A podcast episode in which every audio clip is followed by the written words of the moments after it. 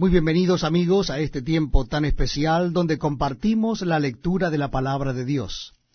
Les invito a que busquen en sus Biblias el Evangelio según San Lucas, capítulo 10. Evangelio según San Lucas, capítulo 10. Dice así la palabra de Dios. Después de estas cosas, designó el Señor también a otros setenta, a quienes envió de dos en dos delante de él a toda ciudad y lugar a donde él había de ir. Y les decía, La mies a la verdad es mucha, mas los obreros pocos. Por tanto, rogad al Señor de la mies que envíe obreros a su mies. Id, he aquí yo os envío como corderos en medio de lobos. No llevéis bolsa, ni alforja, ni calzado, y a nadie saludéis por el camino. En cualquier casa donde entréis, primeramente decid, paz sea a esta casa. Y si hubiere allí algún hijo de paz, vuestra paz reposará sobre él, y si no, se volverá a vosotros. Y posad en aquella misma casa, comiendo y bebiendo lo que os den, porque el obrero es digno de su salario. No os paséis de casa en casa. En cualquier ciudad donde entréis y os reciban, comed lo que os pongan delante, y sanad a los enfermos que en ella haya, y decidles, se ha acercado a vosotros el reino de Dios. Mas en cualquier ciudad donde entréis y no os reciban, saliendo por sus calles, decid, aun el polvo de vuestra ciudad que se ha pegado a nuestros pies, los sacudimos contra vosotros. Pero esto sabed, que el reino de Dios se ha acercado a vosotros. Y os digo que en aquel día será más tolerable el castigo para Sodoma que para aquella ciudad.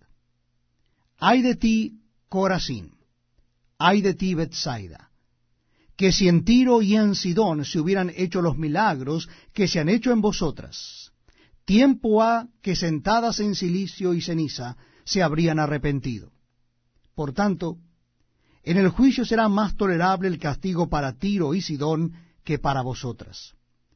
Y tú, Capernaún, que hasta los cielos eres levantada, hasta el Hades serás abatida.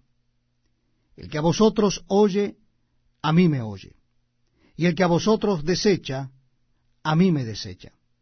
Y el que me desecha a mí, desecha al que me envió. Volvieron los setenta con gozo diciendo, Señor, aun los demonios se nos sujetan en tu nombre. Y les dijo, Yo veía a Satanás caer del cielo como un rayo.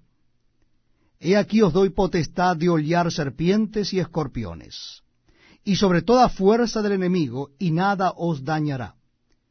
Pero no os regocijéis de que los espíritus se os sujeten sino regocijaos de que vuestros nombres están escritos en los cielos.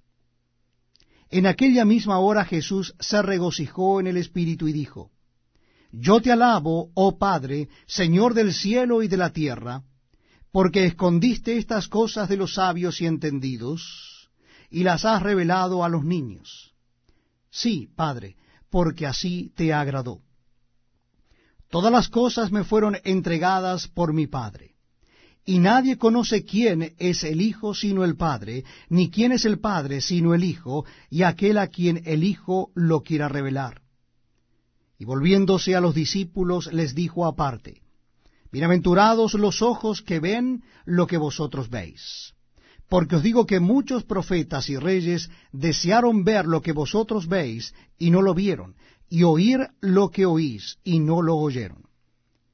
Y aquí un intérprete de la ley se levantó y dijo para probarle, Maestro, ¿haciendo qué cosa heredaré la vida eterna? Él le dijo, ¿qué está escrito en la ley? ¿Cómo lees?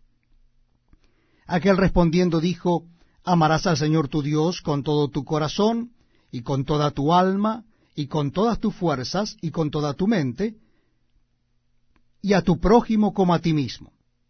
Y le dijo, Bien respondido haz esto y vivirás. Pero él, queriendo justificarse a sí mismo, dijo a Jesús, ¿Y quién es mi prójimo?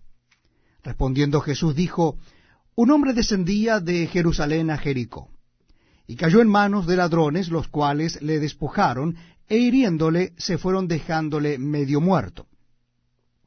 Aconteció que descendió un sacerdote por aquel camino, y viéndole pasó de largo. Asimismo un levita, llegando cerca de aquel lugar y viéndole, pasó de largo. Pero un samaritano que iba de camino vino cerca de él, y viéndole, fue movido a misericordia, y acercándose vendó sus heridas, echándoles aceite y vino, y poniéndole en su cabalgadura, lo llevó al mesón y cuidó de él. Otro día al partir, sacó dos denarios, y los dio al mesonero, y le dijo, Cuídamele, y todo lo que gastes de más, yo te lo pagaré cuando regrese. ¿Quién pues de estos tres te parece que fue el prójimo del que cayó en manos de los ladrones? Él dijo, el que usó de misericordia con él. Entonces Jesús le dijo, ve y haz tú lo mismo. Aconteció que yendo de camino entró en una aldea, y una mujer llamada Marta le recibió en su casa. Esta tenía una hermana que se llamaba María, la cual sentándose a los pies de Jesús oía su palabra. Pero Marta se preocupaba con muchos quehaceres y acercándose dijo, Señor, ¿no te da cuidado que mi hermana me deje servir sola? Dile pues que me ayude. Respondiendo Jesús le dijo, Marta, Marta, afanada y turbada estás con muchas cosas,